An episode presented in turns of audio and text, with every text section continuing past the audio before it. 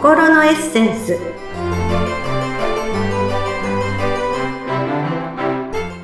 皆様こんにちは。自己開花アドバイザーの中井真理子です。今日もご一緒してくださるのはこの方です。インタビュアーの鈴木沙子です。マリコさん、今回もよろしくお願いいたします。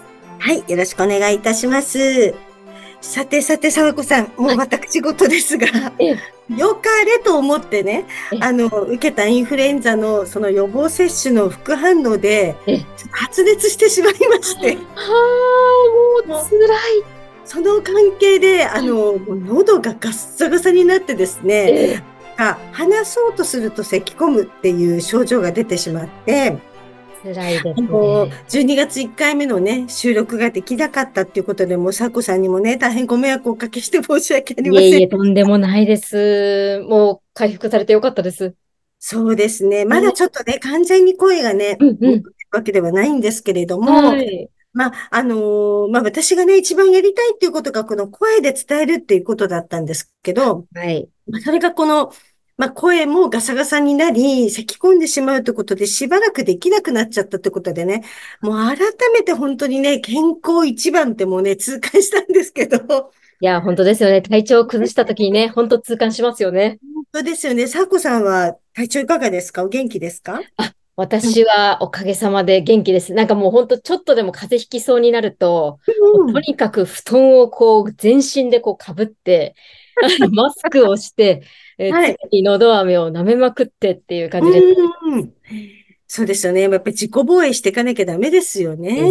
すね。本当に、そんなこんなでもうね、あのー収録もなかなかできないという形でしたけれども、そんなことを言っておりましたらもうね、あっという間にこの12月入ってしまって、ええあの、もう今クリスマスですよ、今日は。はあ、びっくりですね。さこさんはね、あのーまあ、これはクリスマスよりも前に収録してますけど、はい。まあ、どんなクリスマスを過ごすご予定ですか？そうですね。とにかく、えー子供たちにサンタが来ることを願いながら、私にも誰かね、サンタさん来てくれないかなって思うんですけど。そうですよね。こんなにいい子にしてるんだから、なんか、サンタの一人や二人来てくれてもいいんじゃないかって思いますですよね。ご褒美欲しいですよね、大人だってクリスマス本に。当ですよえね。えやっぱモチベーション上げるためにご褒美大事だと思うんですけそうどね。ですよね。うん、さんはクリスマス、はい、素そうですね。今のところクリスマスも仕事なので、晴らしい。はい。まあ、夜はね、何かちょっと、あの、まあ、ケーキでも食べれたらいいかな、なんて思ってはいますけれども。いいですね。はい。ええさてさて、えっと、今日はね、あの、例えばその、タイムパフォーマンスとかね、はい。トパフォーマンス、いわゆるタイパとかコスパっていう言葉ね、サコさんも聞いたことがあるかと思いますけれども、はい。まあ、それぞれ、かけた時間に対する効果、まあ、時間帯効果とか、かけた費用に対する効果、まあ、えー、費用対効果っていうね、それぞれの意味、時間帯効果と費用か、費用対効果っていう意味なんですけれども、え。今日は、クオリティパフォーマンス、略してクオパということについて話したいと思います。クオパ。クオパ。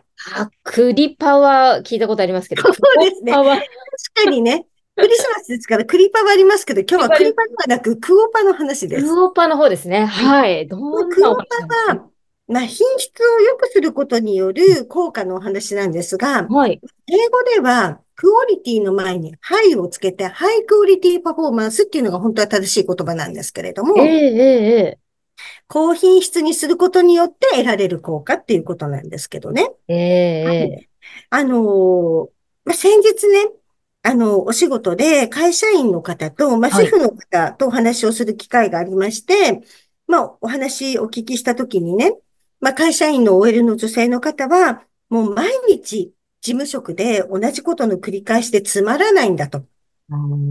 で、主婦の方は、毎日毎日ね、子育てやって、家事やって、全く感謝されることもなく、この毎日家事をやってる意味があるんだろうかって思うことがあります。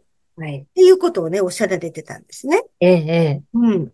で、まあ今お話をくださったこの方々だけではなくて、まあ人生ってやっぱり一見同じことの繰り返しなわけですよ。そうですね。なんかもう繰り返してきてると言っても過言ではない。確かに。うん。だってもう毎朝起きて、ね。まあ、顔を洗って、食事して、出かけて、みたいなね。戻って、まあ、昼ご飯食べて、私なんか用事して、戻って夕ご飯作って夕ご飯食べてお風呂入って寝るみたいなね。はい。ひたすら。りではないですけど、はい。そんなような、こう、ね、毎日、特段何かない限り、こう同じことの繰り返しじゃないですか。そうですうね。んうん。はなので別に今のね、お二方々だけが特別そうだっていうわけではないんですけど、い。ええまあそんな時にこの意識してほしいのが、こはい。のクオリティパフォーマンス、クオパなんですね。はい。うん。まあ同じことを、まあ、毎日やるのにしても、まあええどのような意識でやるのかっていうことなんですよね。なるほど。まあ、どうしても毎日やってる同じことだと、うまあ、なんでしょう、ん。惰性でできてしまうというか、まあ、適当にね、こう流してできてしまうのうで、あまり深く考。えないですけど、そこを、意識をちょっと変えると。そうですね。で、まあ、あの、それこそいつもやっていることなら、なおさら分解して考えてみてほしいんですね。ええ、で、例えば、やることの中でも、まあ、好きなことと苦手なことってあると思うんですね。で、そしたら自分の好きなことは何か。うん。できればやりたくないと思ってる苦手なことは何か。っていうのをこう分けて考えてもらって、その中でも好きなことは、もういつも以上に丁寧にやってみ、見てほしいんですね。はあ、うん。はい。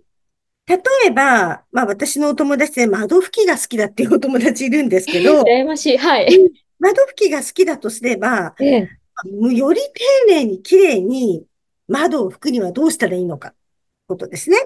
で、あのーまあ、自分でやってみて、まあ、今は簡単にね、こうググって調べることもできるので、さらにやり方を調べてね、取り入れてみるっていうのもいいと思うんですね。ええ、うん。で、お仕事をされている先ほどの事務職の方とかであればね、例えば、まあ最近は、あの、パソコンでね、あの文章を打ったりすることもあるかもしれませんけれども、何かその文字を書くのであれば、いつも以上に丁寧に綺麗な文字を書くとか、資料を作るのであれば、あの、見やすい資料にするようにね、心配りをするとかね。なんかそういうことをいつも以上に丁寧に心がけることによって、実は楽しくなるんですよね。なうるほんうんど。丁寧にやるってことですね。いつも以上に丁寧にやる。私うん。結構洗濯物を干すのは好きなんですけど。うん。じゃあ、よりこう、シワが残らないようあに、あ、干したら、干すのはどうしたらいいのかとかね。あと、よくその、ハンガーのこの曲がり角のところあ、が、プンとなったりするけど、え、それをならないようにするには、え、そういうグッズも売ってたりしますから、そういうのをあ、取り入れるとかね。ういいん。ですね。それ仕上がり気持ちいいだろうな。そうです。そういうのをこう心がけてみるとかでえすね。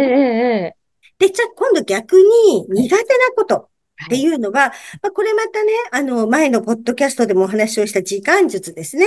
まあ、時間を区切ってやってみてくださいっていうお話をしたと思いますけれどええも、ええまあ、それも試してみるのも一つですし、はい。なんか、もっと楽にできる方法、時短でやれる方法っていうのもね、こう取り入れてみるっていうのも一つだと思うんですね。ええ例えば、あの、皿洗いが好きではないですっていううん。人がいたら、皿洗いが楽しくなるように、例えば好きな音楽を流しながらやるとかね。ええええなんか YouTube の動画を見ながらやるとかね。確かに。うん、もう究極、もう洗わない、食洗機導入しちゃうとかね。あ、もうそうですね。うん、とかもね、ありだと思うんでうすね。で。例えば会社員の方だったら、まあ好きじゃないなっていうことも、じゃあここまで頑張ったら美味しいお茶を飲むとか、コーヒーを入れるとか、あの、ちょっとお高めなチョコレートを食べるとかね。なんかそういう自分にご褒美をあげる系なこともいいと思うんですよ。もうちょっとしたことでいいんですね。そうです。なんか意識を変えるってことですよね。ああ、うん。それは考えたことなかったですね。あとあの、まあ、先ほどの主婦の方で、まあ、当たね。り前だって思われている。まあ、そういう状態だから感謝もされないです。まあ、そういうね、モチベーションが下がっちゃうって方に、まねあ、試してほしいことがあるんですけれどはい。も、自分が周りからかけてほしい言葉っていうのを書き出してほしいんですよ。おー、うん。さええ、ええこさんもね、あの、ぜひちょっとやってみてほしいんですけど、はい。例えば、ご主人様からとか、お子様からとかね。